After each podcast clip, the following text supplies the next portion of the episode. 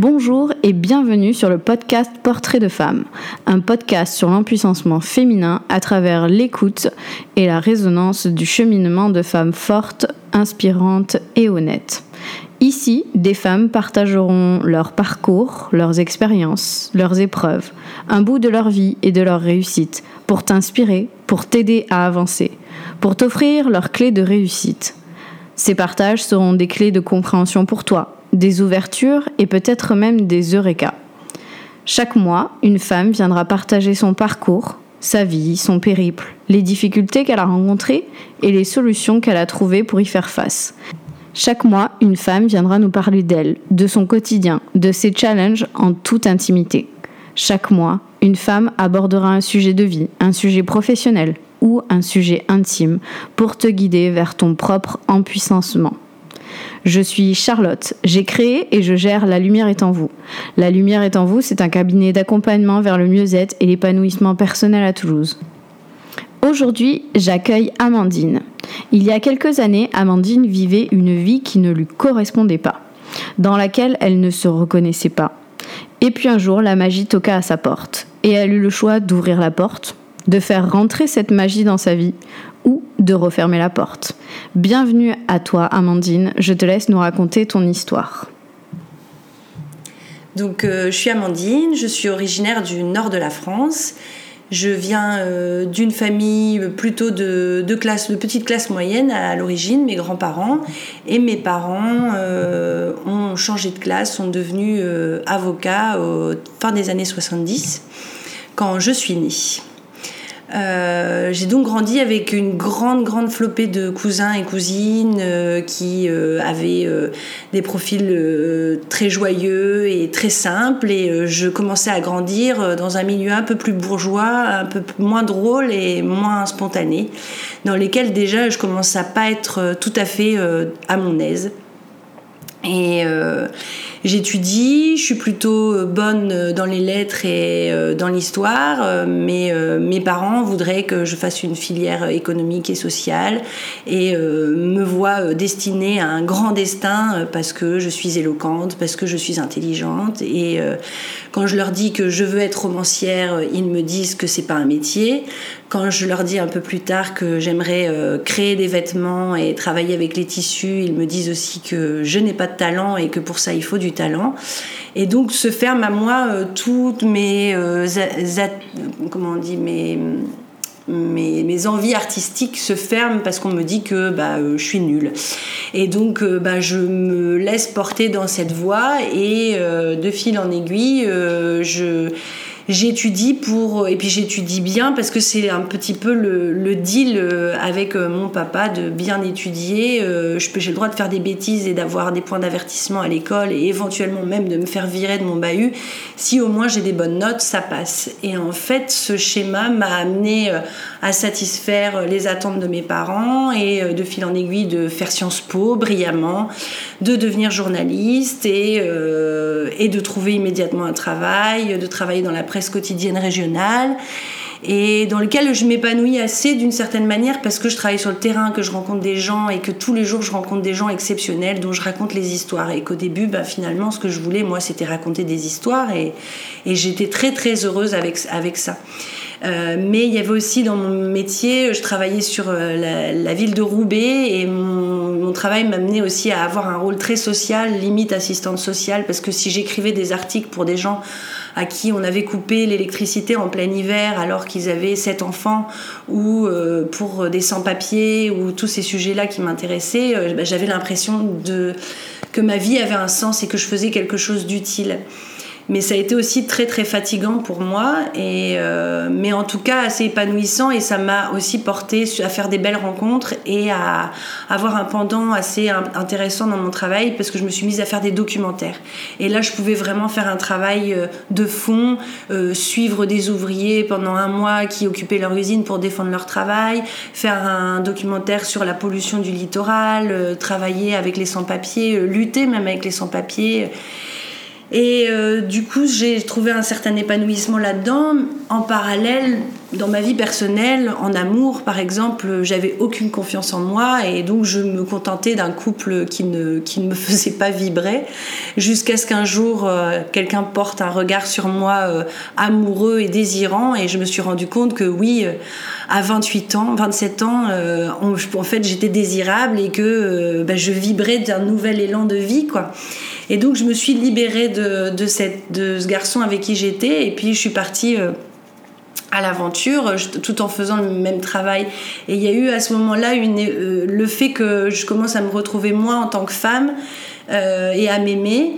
Euh, le travail avait plus autant d'importance. Et puis de là, j'étais sortie un petit peu du giron et de l'emprise familiale de tu dois être indépendante, tu dois travailler. Ça y est, j'étais indépendante, je travaillais, j'avais besoin de personne et j'avais réussi ce que mes parents voulaient pour moi, c'est-à-dire ils voulaient que je sois quelqu'un d'indépendante et qui n'ait besoin de personne.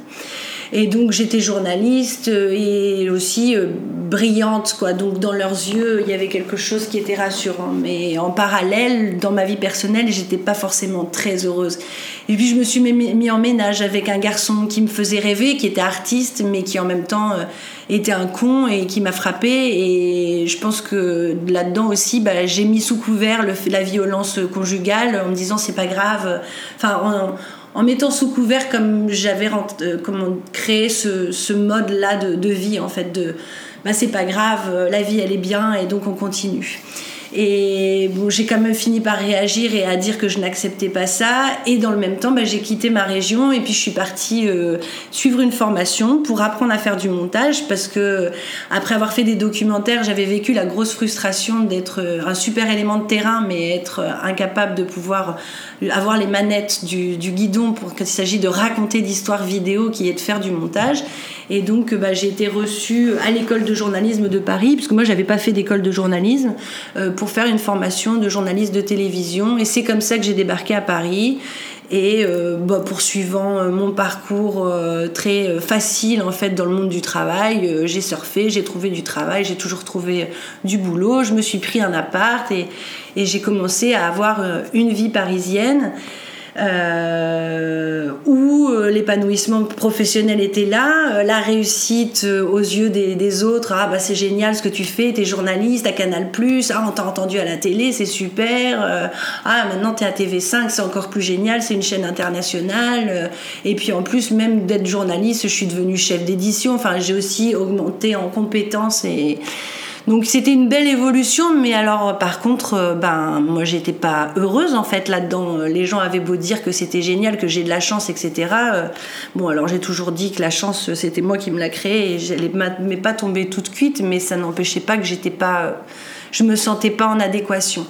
Tout au long de cette vie que j'ai menée, il y a un truc qui a toujours été fondamental, c'est les voyages je voyageais euh, et, j'ai des frissons quand je le dis. Je voyageais, j'ai eu la grande chance avec mes parents, je crois, de voyager quand j'avais 7 euh, ans. On est allé en Grèce et j'ai découvert la mer Méditerranée, la mer bleue, le grand soleil. Et, en plus, la Grèce me faisait rêver pour euh, son histoire, pour l'Antiquité. Et, et je me suis sentie vraiment bien quand j'étais dans l'eau, quand j'étais dans l'eau de la mer. Et, et, et, je vivais euh, au fur et à mesure de ma vie, donc j'ai toujours rêvé de voyager. Donc une fois que j'ai eu les moyens, j'ai voyagé. Évidemment, d'abord, comme l'impératif était de travailler, de trouver un travail, ben, j'ai d'abord étudié, étudié, trouvé un travail. Mais après 4 ans de vie active, quand j'avais, donc j'ai commencé à travailler à 21 ans, je crois à 24 ans, je suis partie euh, en Australie pendant un an. Et euh, ça a été un superbe voyage pour moi, ça a été une grosse révélation, une connexion à la nature énorme et ça m'a donné une puissance formidable. De là, même aussi le courage de, quitter ce garçon avec qui j'étais. Et, hum, mais avec qui je me suis remis immédiatement en couple une fois revenu en Europe, parce que j'ai fait évidemment, après il y a eu mais ça a été le premier déclic, ce grand voyage en Australie. Et, hum, et ensuite, euh, bah, j'ai fait donc d'autres voyages et j'avais toujours ce sens de cette espèce de folie, d'impression d'être complètement bipolaire ou euh, complètement divisé. Comment est-ce que je peux être aussi bien dans ma peau euh, quand je suis au bord de l'eau, quand je suis au soleil, quand je suis proche de la nature, que je peux toucher un arbre et comment est-ce que je peux être si mal et faire des choix si contradictoires quand je suis en ville. Et puis ça, ce schéma-là n'a fait que s'amplifier. Mais ce qui s'est passé, c'est que quand j'ai eu le courage de dire non à l'emploi salarié parce que pendant longtemps je suis restée journaliste euh, dans le journal dans lequel j'étais dans le Nord euh, parce que euh, parce que j'avais peur parce que j'avais grandi dans la peur, dans la peur du manque. Si tu travailles pas, si t'as pas un emploi salarié, tu vas te retrouver sous un pont, elle me disait ma mère. Donc j'avais vécu avec cette peur-là et j'avais réussi à m'en libérer en partant à Paris, en me retrouvant journaliste en freelance. Et déjà, c'était un énorme pas pour moi d'être freelance et de trouver mon travail et de me faire confiance sur ma capacité à trouver du travail. Et, hum, et donc j'étais donc comme ça en, freelance. Et puis j'ai pu euh, avoir la liberté bah, de partir en vacances un peu plus souvent, c'est-à-dire de mettre de l'argent de côté et de me, payer des superbes voyages, enfin des superbes voyages, des destinations en tout cas qui me faisaient rêver. Euh, ou les opportunités plutôt qui venaient. Parce qu'en fait ce qui s'est passé plutôt c'est des propositions de voyage, c'est que je rencontrais des gens et des gens qui m'amenaient et qui me disaient ah bah je t'invite chez moi ou moi maintenant je vais en Inde, bah viens en Inde, etc. Et ce qui s'est passé ensuite, c'est que dans ma vie amoureuse, euh, ben, j'ai eu un, gros euh, moment où en fait, je me suis euh, pour me soigner d'une relation toxique qui n'allait pas, j'ai fait un choix complètement débile de me mettre en ménage avec le meilleur ami de la relation toxique. Et puis euh, j'ai poussé le truc bien jusqu'au bout, euh, jusqu'à ce que je tombe enceinte et que le mec me dise que je lui ai fait un enfant dans le dos et qu'il m'a foutu à la porte alors qu'on s'était installés ensemble. Et ça a été un gros traumatisme. Et pour me remettre, je suis allée en Inde en 2014 et euh, j'ai découvert l'Ayurveda.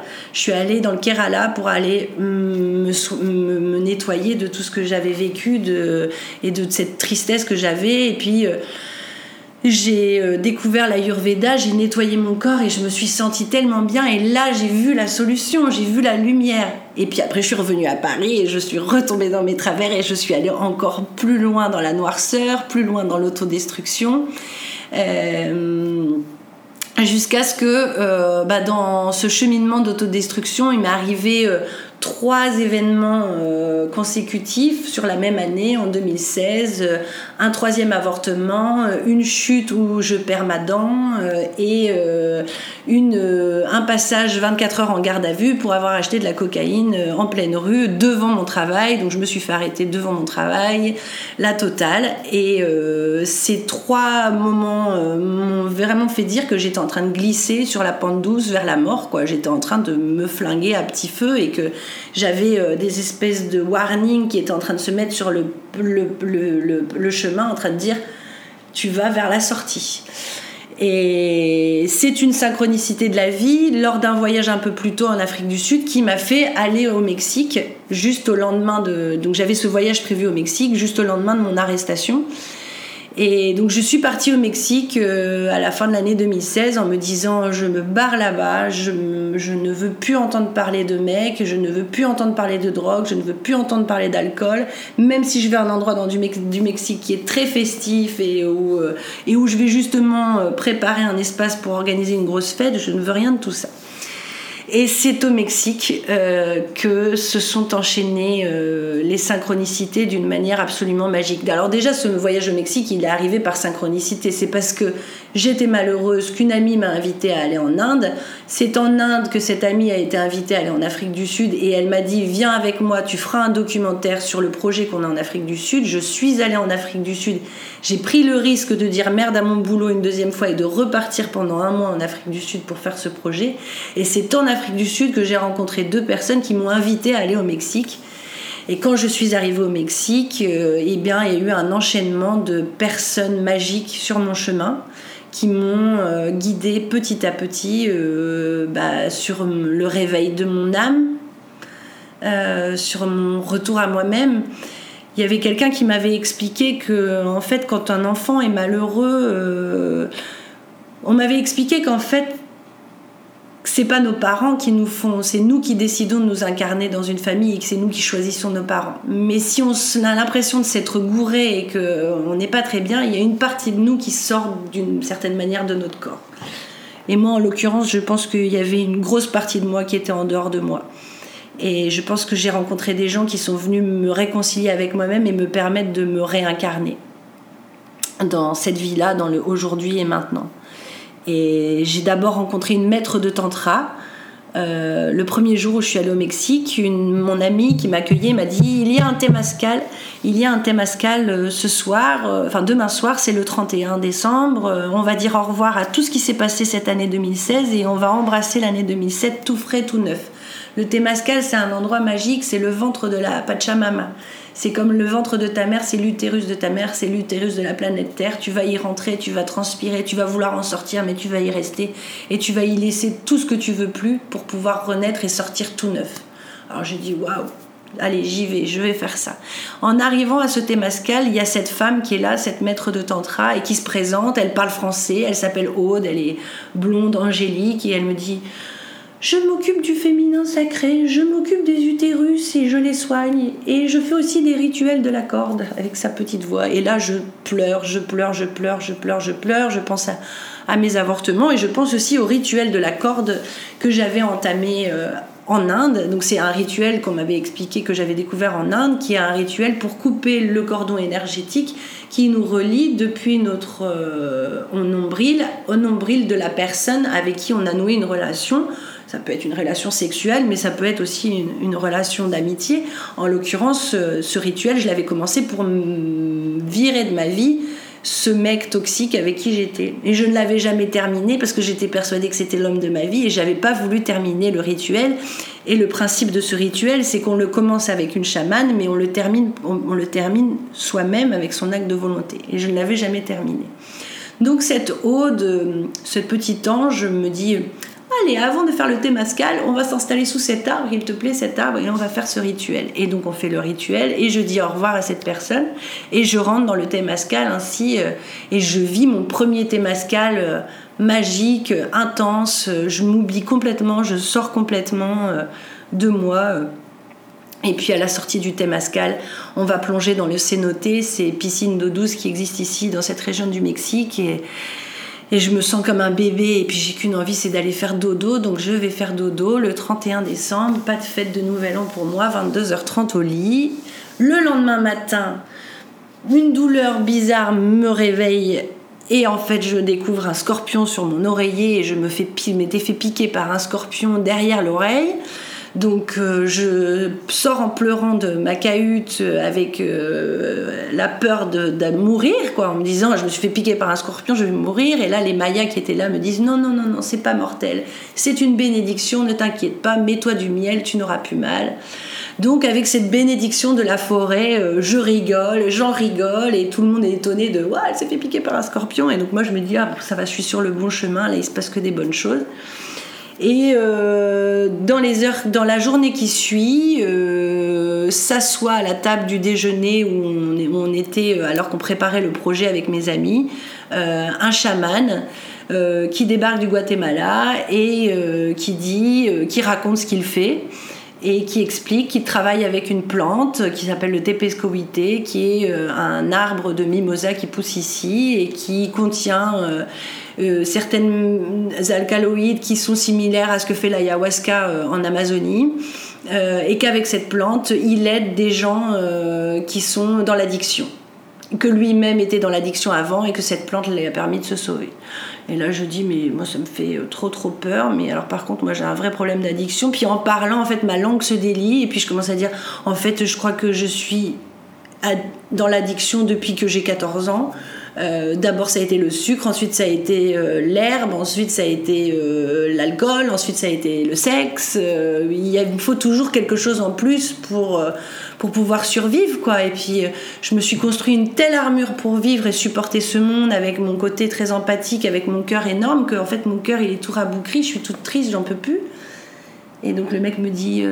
Ah mais ce que je fais, moi, c'est une cérémonie d'amour. Et puis je pense que, voilà, réfléchis, mais si je suis sur ton chemin, je pense qu'il faut passer le pas. Et donc j'ai dit, bah, j'ai peur, mais je vais le faire. Et donc je l'ai fait. Et cette cérémonie m'a permis de, bah, de me libérer de... En fait, mon intention quand j'ai fait cette cérémonie était de dire je, veux, je ne veux plus être dans l'autodestruction. Plutôt que de dire je veux arrêter d'être une accro à quelque chose, j'ai dit plutôt que d'être accro, je suis dans l'autodestruction. Donc je veux arrêter de me détruire et je veux, je veux m'aimer, quoi. Et voilà, j'ai fait cette cérémonie, j'ai vu... Euh, j'ai vu, j'ai dit une dernière fois au revoir à cette personne toxique qui continuait apparemment d'être présente autour de moi. Je l'ai libérée, je l'ai libérée dans l'amour, c'est-à-dire qu'au départ je m'énervais, je lui disais va-t'en, va-t'en. Et quand je lui ai dit euh, je t'aime, tout va bien, mais on n'est pas fait pour être ensemble, et ben mon cœur s'est re-rempli un petit peu d'amour. Et là, j'ai vu un énorme Bouddha rose et lumineux me sourire. Et je lui souriais, il me souriait, je lui souriais. Et plus je souriais, plus je sentais mon cœur chauffer, chauffer, chauffer. Et à ce moment-là, mon cœur a explosé.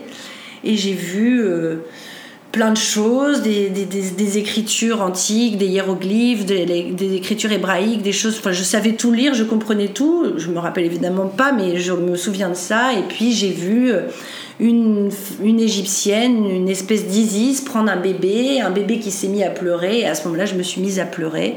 J'ai revécu, enfin, ça m'a reconnecté à mes avortements, à ma culpabilité d'avoir avorté à trois reprises.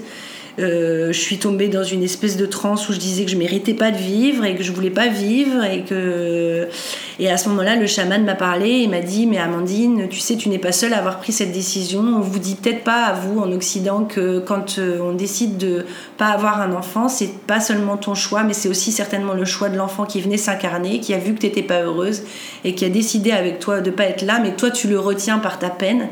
Donc il faut le laisser partir et dans cette transe, j'ai revécu mes trois avortements. Quand je suis allée après aux toilettes, il y avait du, du sang, il y a une, grosse poche de sang qui, qui, est, qui est, tombée, alors que ce n'était pas du tout euh, mes règles. Et, euh, et, de là, euh, bah, je me suis mise à chanter, je me suis mise à écouter ma voix et à me rappeler ma maman qui me disait Mais chante pas, tu chantes faux, c'est moche. Et je me suis mise à chanter à tue-tête n'importe quoi. J'avais plein de chants qui sontaient. Je, je canalisais des chants, je chantais des chants qui avaient l'air vieux, vieux, vieux. C'était hallucinant, mais ça me rendait heureuse. J'ai repris mon cahier, mon crayon, j'ai recommencé à écrire. Je me suis sentie bien. Et hum, de là, euh, en méditant quelques jours après, j'ai senti que j'avais encore un poids et puis j'ai surtout senti que j'avais une colère terrible en moi. Donc je suis retournée voir le chaman qui m'a parlé d'un autre chaman qui travaillait avec une autre médecine et j'ai décidé de faire une deuxième cérémonie avec ce chaman avec cette molécule de l'esprit qui contient cette DMT, la molécule de l'esprit. Et de là, bah, ça a été une cérémonie qui m'a permis de, pardonner ma maman. Ça a été une cérémonie euh, qui m'a fait euh, revivre ma naissance. J'ai littéralement revécu euh, le développement cellulaire dans l'utérus de ma mère, la sortie, et puis le sentiment, la peine, l'abandon, l'absence, le manque d'amour la tristesse énorme de ce manque d'amour et puis petit à petit parce que j'avais compris ce qu'il fallait faire remettre dans l'amour remettre dans la lumière et pardonner et dire à ma maman je t'aime, je t'aime, je t'aime, je t'aime, je t'aime, je t'aime, je t'aime, jusqu'à ce que je me calme et jusqu'à ce que je revienne et jusqu'à ce que je sente vraiment que j'aime ma maman, que je la pardonne pour tout ce qu'elle m'a pas donné, parce qu'elle m'a donné tout ce qu'elle pouvait me donner et que que, voilà que bah, elle a fait que elle a fait avec ses armes et, et ça ça m'a bah, ça apaisé et cette colère que j'avais euh, elle était encore un petit peu présente. Il y a eu ensuite un retour de flamme de cette cérémonie où j'ai revécu un traumatisme d'attouchement sexuel quand j'étais plus jeune. Et je savais qu'il y avait un truc, et c'était un truc que je touchais du doigt, et c'est remonté, c'est devenu très très clair qu'il y avait vraiment eu un traumatisme. Quand j'ai revécu ce truc-là, j'avais à nouveau la rage qui est montée et l'envie de tuer les personnes qui m'avaient fait ce qu'ils m'avaient fait. Et eux aussi, j'ai dû les remettre dans l'amour. Et en fait, ce que j'ai compris, c'est que hum, du coup, je les ai compris. J'ai compris ce qui s'était passé et j'étais obligée de pardonner. Et, de là, je pense que hum, mon bien-être, il était vraiment total. Je me sentais bien, je me sentais en confiance avec moi-même et je me sentais indestructible. Et coïncidence, synchronicité du, de ce passage au Mexique, un des voisins était français, un entrepreneur, entreprenant euh, qui veut soutenir euh, des gens qui ont des projets. Et ce mec m'a dit, mais Amandine, si c'est ton projet, ton rêve... Ah oui, parce que ce que j'ai pas dit, c'est que j'avais fait un voyage au Mexique avant, où j'avais fait un grand rêve, où j'avais vu que j'avais une maison, une maison d'amour, une maison où je recevais des gens, où je faisais mes thérapies, mes massages, parce que j'ai toujours eu un sens du bien-être des autres et l'envie de, de, soigner les autres avec mes mains. Euh, et aussi avec les plantes avec lesquelles j'ai une grande affinité. Et de là, euh, en fait, cet entrepreneur m'a dit bah, Ton rêve, il est carrément possible, moi je vais te soutenir. Fais ce que tu as à faire à Paris, euh, dis au revoir à ce que tu as à dire au revoir, mais en tout cas ici, je te soutiendrai et tu peux faire ce que tu veux, tu en es capable et tu auras des personnes ressources pour te soutenir. Tu seras pas seule. Et voilà, et donc je, me suis dit, ben c'est bon, je reste au Mexique. Et quelques jours après cette décision, euh, un homme qui était dans mon environnement, mais à qui je ne prêtais pas du tout attention euh, en tant qu'homme sexué, puisque je ne voulais pas d'homme dans ma vie, euh, et ben il a croisé mon chemin un jour. il est venu me voir et puis je suis tombée dans ses bras, on s'est embrassé follement, amoureusement et sans se dire rien du tout et en communiquant par un autre mode. Et on a fini par partager nos rêves et on s'est rendu compte qu'on avait envie de la même chose. C'était un homme qui avait beaucoup souffert aussi euh, dans ses relations amoureuses euh, dans le passé. On avait beaucoup de similitudes. Et bah, c'est mon Oscar, c'est mon homme, c'est le papa de ma petite Harmonie. Euh, trois ans après, on a notre petite fille qui est née. Et voilà, ça a été cette concomitance qui a fait que j'ai fait ce grand pas et que euh, ben, je suis retournée en France. J'ai annoncé à ma famille que je partais vivre au Mexique, ce qui avait toujours été mon rêve, en tout cas de partir vivre au soleil, proche de la nature, construire une maison dans les arbres, dans la forêt. C'était mon rêve de gamine. Euh, je renouais avec mes rêves de gamine et avec euh, la confiance aussi que tout est possible et que, et que je, vivais en fait euh, l'un des romans d'initiation que j'adorais lire quand j'étais gamine. Quoi. Je voyais, du coup, je revoyais toute la dynamique et tout comment c'était articulé et comment j'en étais arrivée là.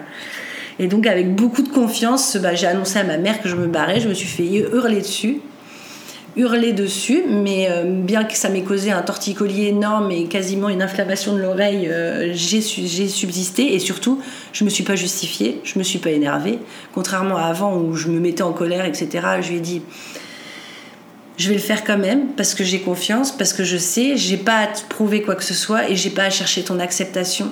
Et je sais que tu m'aimeras quand même, et euh, parce qu'en fait, j'avais passé ma vie à chercher l'acceptation et l'amour de ma mère. Et c'est là que mon père me dit Mais Amandine, si tu cherches l'acceptation de ta maman, tu l'auras jamais. Et je lui dis Mais papa, t'aurais pas pu me dire ça au lieu de me dire ça à, 30, à 35 ans, t'aurais pas pu me le dire, pas pu me le dire avant. Et je pense que c'était ce qui m'incombait dans ma vie, d'avoir ce d'avoir eu cette vie tout au long à chercher à satisfaire ma maman, puis après à chercher à satisfaire les autres. Et ben, quand j'ai commencé à m'aimer moi et à me pardonner moi, euh, et ben voilà, quand j'ai commencé à m'aimer, et ben tout s'est illuminé autour de, autour de moi. Et, et donc voilà, donc j'ai tout, tout, plaqué, euh, j'ai vendu toutes mes affaires, je crois, parce que je me suis rendu compte que j'avais un bordel incommensurable autour de moi et qu'en fait j'avais besoin de rien. C'était une leçon que j'avais apprise un peu plus tôt lors d'un voyage au Mexique où j'avais perdu ma valise.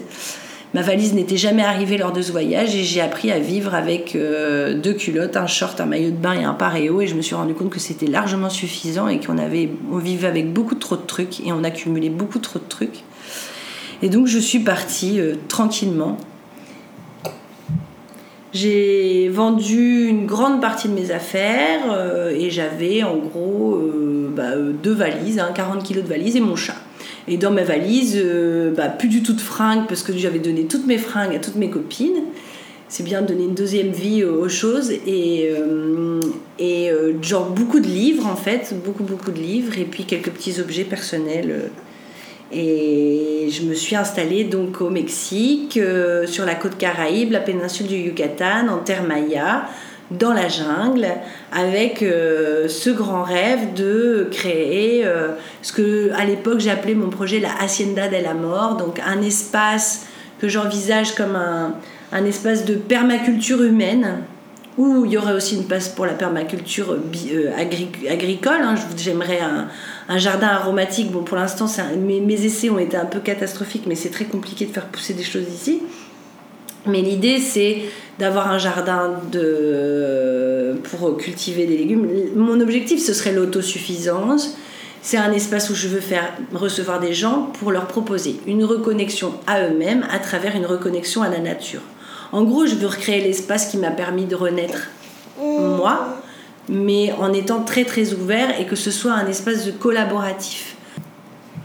Alors quand je dis espace collaboratif, c'est que j'ai dans mon chemin croisé beaucoup beaucoup de gens qui sont dans, la, dans les thérapies alternatives, Et donc j'imagine cet espace comme un endroit où les gens viendraient et viendraient apporter leurs compétences, leurs connaissances, créer des ateliers pour le développement personnel et dans lequel qu'on puisse incorporer euh, moi ce que je fais, c'est-à-dire les massages ayurvédiques. J'ai suivi une formation de massage ayurvédique et j'ai suivi une formation de fabrication d'huile essentielle. Donc je voudrais créer un laboratoire euh, pour transformer les plantes de la jungle maya et faire des soins à base de ces plantes-là. Je voudrais que tout soit dans, dans, le local, mais que ce soit aussi un espace où quand les gens viennent se, se retrouver, euh, apprennent des choses qu'ils puissent utiliser dans leur quotidien. Parce que trop souvent, on a vu des gens euh, pas aller bien, aller faire une petite cure et retourner chez eux et retomber dans leur travers. Moi, ce que je voudrais, c'est que les gens qui viennent prennent le temps de prendre soin d'eux mais aussi d'apprendre des petites clés, des petites choses qu'ils puissent ramener chez eux et continuer à appliquer dans leur quotidien. Et, euh, de faire ça euh, en, liaison avec euh, bah, tous les gens que je connais et les gens que ces gens connaissent, etc. Que ce soit un espace de partage. Et, et, pour que ce soit accessible à tous, parce que je vis dans un endroit, donc je suis pas très loin d'une ville qui s'appelle Touloum, qui a un endroit qui est un qui est comme cette jungle maya, qui est un, aimant incroyable de, de, gens qui ont des très très belles forces de, de soins et de, euh, de, capacités dans le développement personnel, dans les thérapies et, et dans l'aide à l'esprit, l'aide aux âmes. Euh, mais il y a beaucoup de choses qui sont hors de prix. Moi, j'envisage ce lieu comme un espace où n'importe qui peut venir avec son budget et avec cette philosophie qui me vient de mon compagnon, de ceux qui peuvent payer peuvent payer, et du coup ceux qui ont payé, ils ben, payeront pour ceux qui ne peuvent pas payer. Et de, refuser, de ne refuser personne, mais que les gens puissent s'empouvoirer dans leur passage. Euh, en se rendant compte qu'on a tous des compétences, on, a tous un petit peu de magie en nous, on a tous quelque chose à offrir à ce monde et euh, je voudrais que ce soit un espace d'éclosion où les gens puissent se rendre compte de, de, ça. Donc voilà, donc je suis venue pour ça, mais aussi mon grand grand rêve était d'être maman. Donc euh, eh bien, euh, je me suis installée ici, je suis retournée en France, je suis allée dans les Cévennes faire cette formation d'huile essentielle, je suis allée faire ma formation de, massage, puis je suis revenue, puis je suis allée au Pérou faire un voyage initiatique. Pour moi, c'était très important de mettre un pied en Amérique latine. Je suis allée rencontrer euh, beaucoup de femmes qui euh, œuvrent pour le féminin sacré, mais aussi beaucoup de défenseurs de la terre, de la Pachamama, euh, et faire plein de connexions avec le continent sud-américain. Euh, et puis quand je suis revenue, nous avons mis en route un petit bébé et donc je suis une jeune maman avec des rêves plein la tête et puis avec une confiance absolue que, tout peut s'ordonner du moment qu'on a de la clarté euh, sur ce qu'on veut. C'est-à-dire que qui manifeste obtient, mais il faut savoir bien manifester. Enfin, il faut se méfier de ce qu'on manifeste et de ce qu'on de, qu'on désire ou de ce qu'on souhaite, mais tout, tout, tout est possible. Et hum, donc là, aujourd'hui, en l'occurrence, je vis à côté hum, de, d'un petit domaine de 2 hectares euh, qui est exploité par un Hollandais depuis 25 euh, ans, qui a été l'un des premiers à s'installer là-bas. Ce monsieur veut vendre. Euh, je pense que ce serait l'espace idéal en fait pour, pour développer ce projet et donc aujourd'hui j'ambitionne bah, d'acquérir ce terrain et de pouvoir avoir l'espace pour développer ces retraites et cet espace d'amour, mais qui s'appellera plus la Hacienda de la Mort, euh, je pense à l'appeler le Jardin d'Harmonie. En hommage donc à ta fille. En hommage à ma fille qui s'appelle Harmonie, euh, parce que en 2012, alors c'est très marrant parce que tout coïncide avec 2012, le fameux fin du calendrier Maya. Euh, tout a commencé, enfin tout a commencé. Il y a une grosse phase et là on est 2012-2019, bah, hein, ça fait un cycle de 7 ans. Donc là en fait je suis en fin de le 21 décembre 2019. J'arriverai à la fin de cette phase qui, s'est amorcée le 21 décembre 2012. Et c'est l'époque euh, où je suis allée au cinéma. Il y avait un film qui était réalisé par quelqu'un qui s'appelle Harmonie Corinne. C'est là que j'ai découvert qu'Harmonie était un prénom.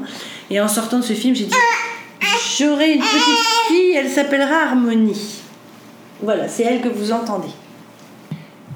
Oui, et de parler de l'harmonie, de cette époque-là où en fait, quand il y a ce, mot, qui de, ce mot qui devient aussi euh, prénom de ma fille, et je sais que j'aurai une fille qui s'appellera comme ça dès ce moment-là, Et je me dis, elle s'appellera harmonie parce que ce que je recherchais, l'unité.